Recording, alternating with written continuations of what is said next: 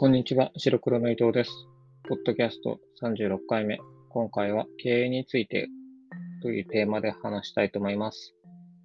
今日は2022年11月21日水曜日です。よろしくお願いします。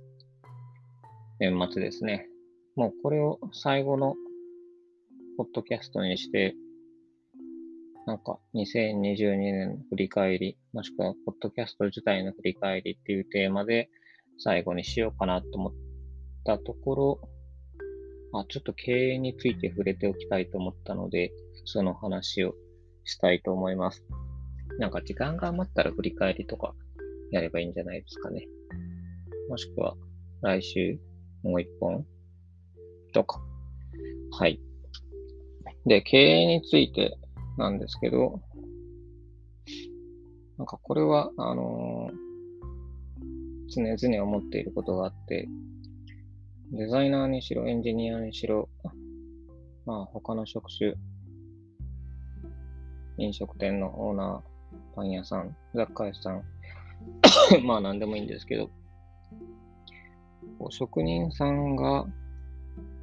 いざ起業しようとすると、その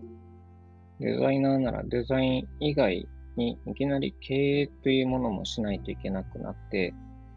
で、その本業であるデザイン業務は当然こう、これまで培ったものがあるからやっていけるんですけど、経営に関しては多分、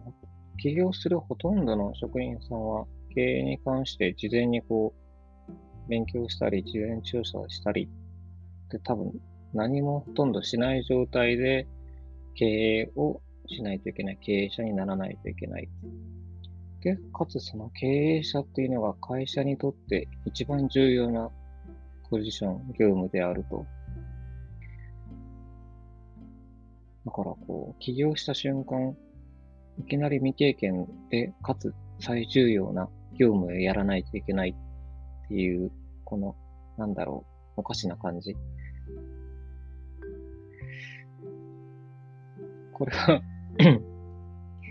なんか、みんな結局、まあ、なるようにしかならない感じでやってるんですけど、なんか冷静に考えるとなんか、すげえ変な話だなと思っていて、なんでそこを素人のままやれるだろうかっていう。まあ僕も今、そんな感じでなんとなく起業して十数年ですけど、経営者の自覚はあんまないし、具体的に経営しているっていう意識もあんまりないので、どうなんですかね。うん。で、いろいろ勉強してきたけれども、営業とかブランディングとか勉強してきたけど、経営っていうくくりで、あんまり確かに勉強とか本とか読んだことないなと思って、で、今回喋るにあたって少しだけ調べたんですけど、まあでも大体思った範囲ではあったんですけど、まあ、じゃあ経営とは何かって言ったときに、まあ多くの人が言っているのは、まあ大前提として会社を潰さないこと、会社を継続させるための活動であると。まあまあこれは確かにその通りですよね。で、それに関わるところで一番大事な話がやっぱりお金、資金繰り。ここの話って、なんか、あんまりやっぱり、誰もが大っぴらに喋る話ではないので、じゃあ具体的に起業しようってなって、いくらあったらいいのか、資本金がいくら、で、銀行からお金を借りた方がいいのか、自分のお金を持ち出した方がいいのか、とか、毎月どのぐらい売り上げがあれば、とか、支払いサイトがどうとか、っていうところの、まあ、最初から税理士さんつけたりすれば、多少アドバイスもらえたりするんだろうけど、なんかめちゃくちゃ大事な部分を、すごい無知な状態で挑まないといけないっていう、なんかやっぱ、おかしいというか面白いというか、まあみんなそれで結構やれるんだっていうね。そう。だから僕も、その、他の会社のお金の話ってやっぱり、親しい人でも聞きづらいし、まあ、かつみんなも細かいところまでは言いにくいだろうし、いや借金があるかないかとかも、ね、まあ自分も言わないし、人の話も聞かないし、うちは小さい会社だから借金とかないんだけれども、ももっと大きい会社になると、運転資金のために借り入れてとかは、ごくごく当たり前にやっている。まあこれもらしいだけれどもっていうので、全然こう、その情報が入ってこない。なんとなくやっているっていう。で、あとは、まあ、お金回りと、あと戦略とか、理念とか、会社がどう、えー、社会と接点を持ってやっていくかっていうことと、まあ、事業内容だったり、やるべきこと、やらないことっていうのをきちんと定義して、それを定義して共有する。あと、まあ、それに伴って事業計画ですね。まあ、事業計画は、なんか、いろんなサンプル見たりとか、人の話を聞いたりとか、うちも、まあ、それなりにやってる時期、やらない時期があったりしてはいるんですけど、あとは人の話ですよね。その人材育成だったり、えー、その 社員が健全に働ける環境をサポートする。まあ、それは、えー、まあ、物理的なサポートも含めて、精神的な対サポートも含めて。あとは営業面とか。まあ、営業の人間がいれば別だけれども、職人さんが起業するケースだと、まあ、営業の人がいない会社の方がほとんどだと思うので、そうすると、社長イコール営業マンみたいなことにもなるので、そう。だから起業した瞬間、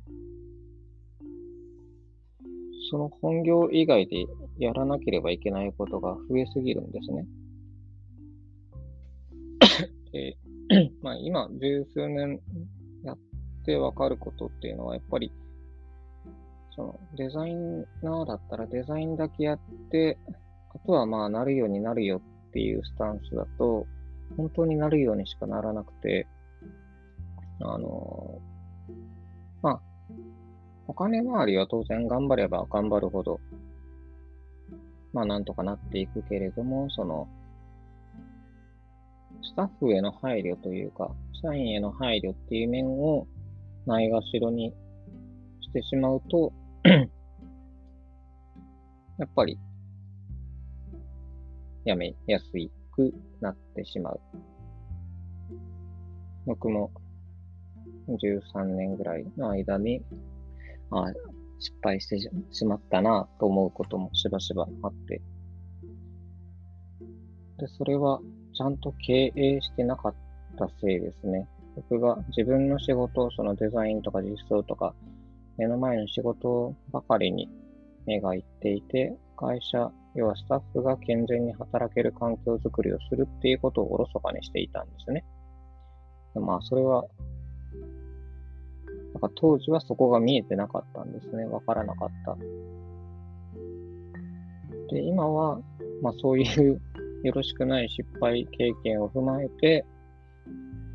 そこへ意識的に取り組んでいて、きちんと健全にスタッフのが働けるように意識する。いろいろ改善する。まあ、それがきちんとできてるかどうかは、ちょっとわかんないんですけど、でも少なくとも、当時に比べればきちんと取り組めているのではないかなと思います。っていうとこですね。はい。で、経営に関しては、まあ、大雑把に言うとそんな感じで、で、昨今話題になっているのが、そのデザイン経営っていう言葉。で、まあ、もちろん、これを聞いてる人は多分同業の方が多いだろうから、デザイン経営ねって言ってわかると思うんですけど、えー、ちょっと一応簡単に説明すると、説明というか、また例に言ってるようなこと引用、特許庁からのサイトからの引用で、デザイン経営とは、デザインの力をブランドの構築やイノベーションの創出に活用する経営手法です。その本質は、人、過去ユーザーを中心に考えることで、えー、根本的な課題を発見し、これまでの発想にとらわれない、それでいて実現可能な解決策を柔軟に反復、改善を繰り返しながら生み出すことです。はい、ここで引用終わり。うん、なんか一見、パッと聞いてわかるようなわからないような話ですね。うん。デザインの、いや、だからデザイン経営と言って、で、デザインの力をっていきなり言ってるんですけど、今日このデザインの言葉の定義って要は上流から、えー、表層的なデザイン含めていろんなケースで使われるのに、なんかせめて最初そのデザインの定義してくれよとどうしても思うんですけど、だから、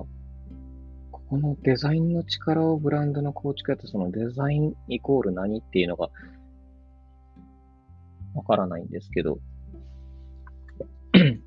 でもまあ、その 人を中心に考えることで、えー、根本的な課題を発見し、これまでに発想にとらわれない解決策を繰り返し生み出すことって言ってるぐらいなんで、まあ、表層的なデザインの話ではなくて、まあ、おそらく上流の、えー、設計するっていう意味でのデザインの話をしているんだろうと思うんですけど、なんか、でもこれ、いわゆる普通の経営と何が違うのっていうと、経営ってそういうふうに考えてるものではないのって思ってしまうんだけれども、どうなんでしょうね。で、さらに、えー、読んでいくと、デザイン経営と呼ぶためにの必要条件が2つあると。で、1つは経営チームにデザイン責任者がいること。2つ目が事業戦略構築の最上流からデザインが関与すること。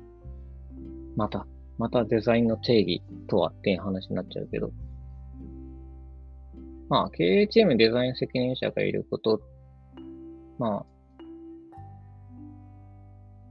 デザイン責任者。まあ、デザイナーでいいのかな？これは。どういうことだ？で、二つ目がまた、ややこしい。最上流からデザインが関与することってなると、どういうこと？これはでも、その、デザインを設計とか上流の意味で言うのであれば、別にごくごく当たり前の話になるし、そうではなく表層的なデザインをするデザイナーが上から関わるっていうことなんかちょっとめっちゃ曖昧な気がするのと、結局1と2何が違うのって気もするんだけれども。で、さらにこうデザイン経営とは、って今言った話をしつつ、でもちゃんと関わっていった話の人の話を聞くと、こう解釈は自由とか言っていたり、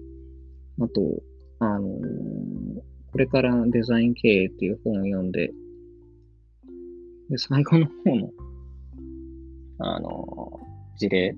デザイン経営の事例で、とある中小企業さんのインタビュー載せてるんですけど、デザイン経営してうまくいきましたみたいな話だけれども、めちゃくちゃ表層的なデザインの話を、事例ばかり話していて、まあでもそれも含めてデザイン系、まあ上流でのデザインも、下流での表層的なデザイン展開も含めてデザイン経営である。なんかめちゃくちゃものは言いようなんだけれども。で、さらに、さらに、えー、また別のページで、あの、まあ、関係、デザイン経営の国の方で関わってる方の発言があったんですけど、えー、従来の経営とデザイン経営は何が違うのか。それは IT 業界で例えるなら、ウォーターフル開発、アジャイル開発の違いだと、もう若干笑いながら読んでたけど、やっぱりそういう話ですよね。その、まあ、アジャイル開発って言われると、まあ、めちゃくちゃわかりやすい。でも、それで言うなら、もうデザイン経営じゃなくて、もうエンジニア経営、エンジニアリング経営とかさ、もうアジャイル経営って言った方がめちゃくちゃ話早いよね。なんか、そこをデザイン経営って言うからみんな一瞬頭にハテナが浮かぶし、でもアジャイル経営でいいじゃん。例えるなら、ウォタフル開発とアジャイル開発の違いっていうんだったら、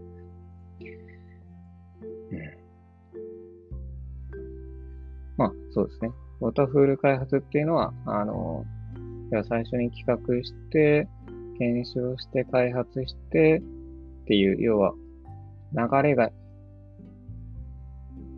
一つの線になっていって、一定の方針によって進むのがウォーターフル開発で、アジャイルっていうのはもうそのサイクルをどんどんどんどん短く画して試しに作って一回運用に回してダメだったらすぐ修正してさらに考えながら作ってって、どんどんどんどん回しながら、やりながら、作りながら、試しながら、回収しながらっていうのが、まあ、めちゃくちゃ雑に言うアジャイル開発なんですけど、まあ、それがデザイン経営であるっていうとめちゃくちゃわかりやすいですね。まあ、やってみてダメだったらすぐ変える。うん。アジャイル経営ですね。デザイン経営って言うから、なんか余計わかりにくくなるし、じゃあデザイン経営って、じゃあデザイナーがやってるデザイン会社はデザイン経営できてるかっていうと多分ほとんどできていなくて、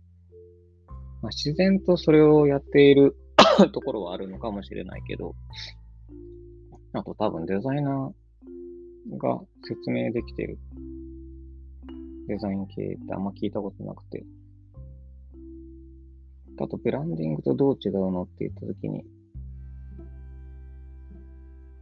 うまく言語化できない。うん。アジャイル経営、いいですね。わかりやすい。そう、だから話はそれる、それるっすけど、あのー、なんか、やっぱりこう、デザイナー、もしくはデザイン業界って、これはまあ僕の独断と偏見ですけど、若干引き目を感じてるところはあるよねっていう。要は、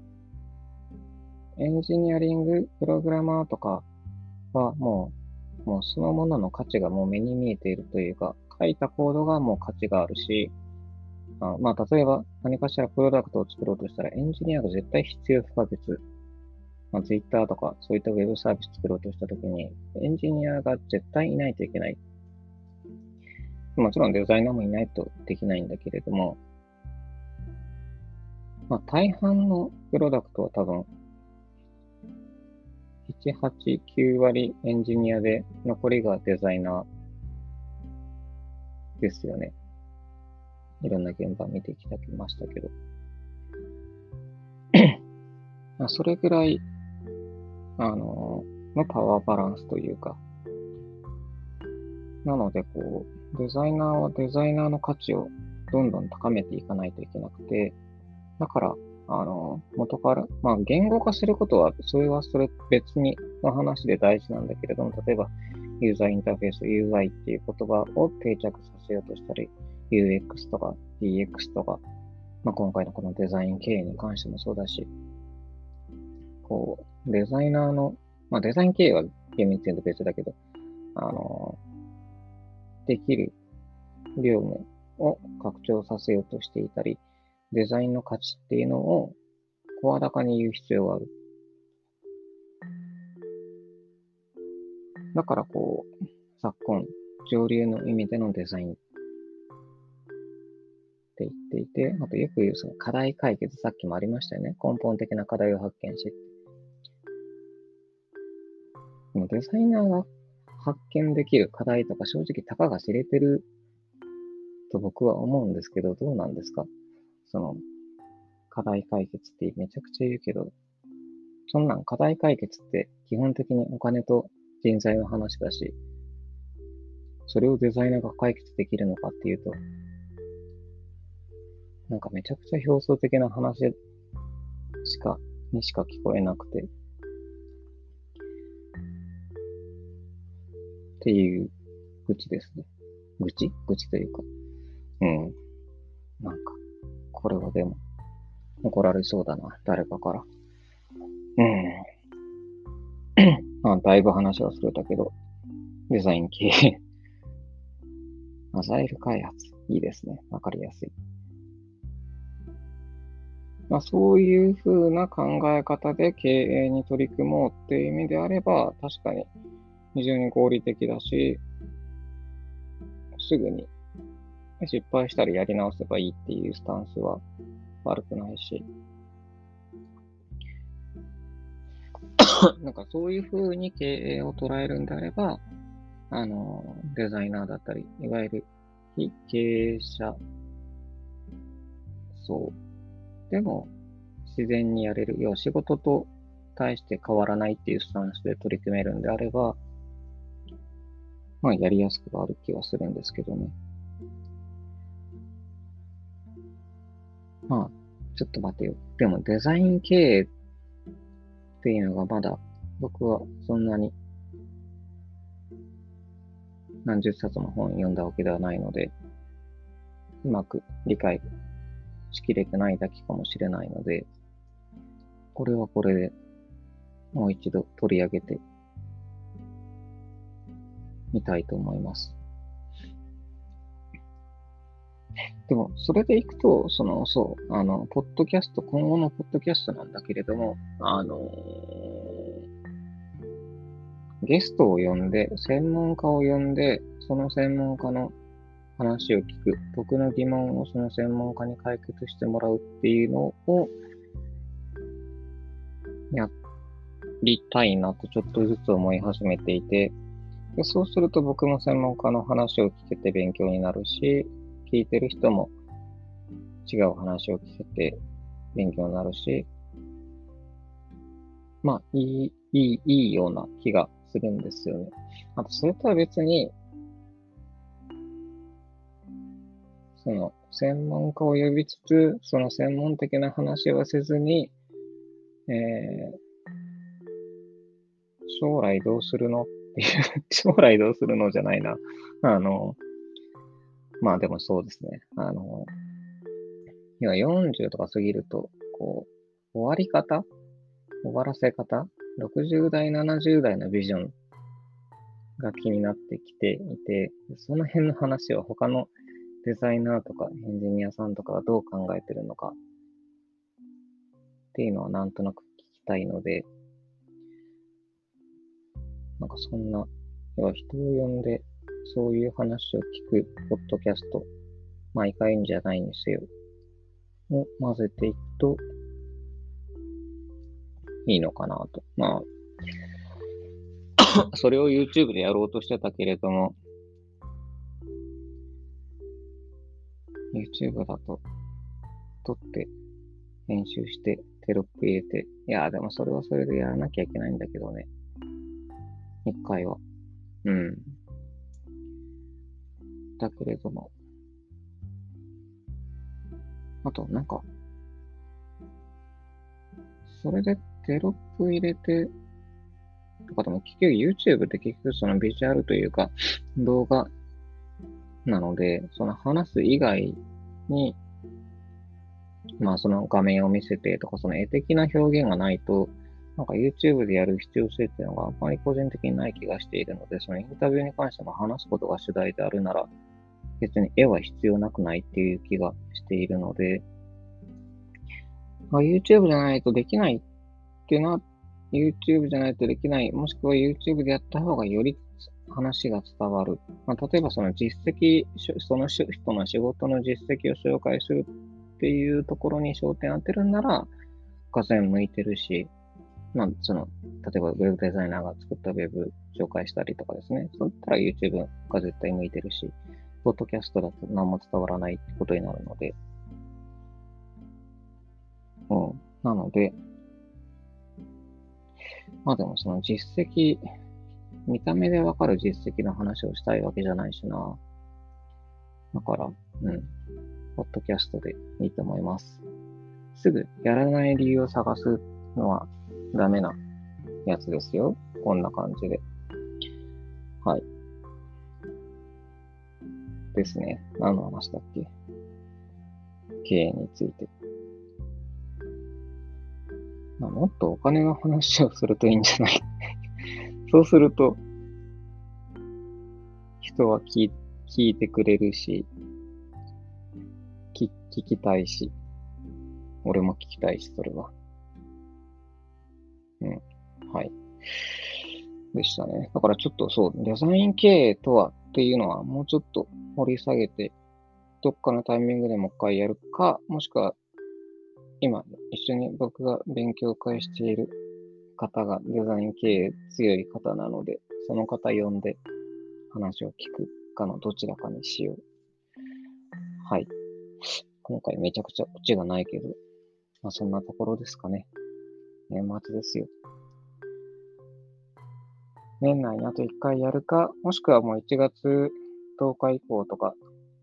落ち着いてからもう1回やりたいと思います。はい。というところで、今回もありがとうございました。また来年もよろしくお願いします。ありがとうございました。さようなら。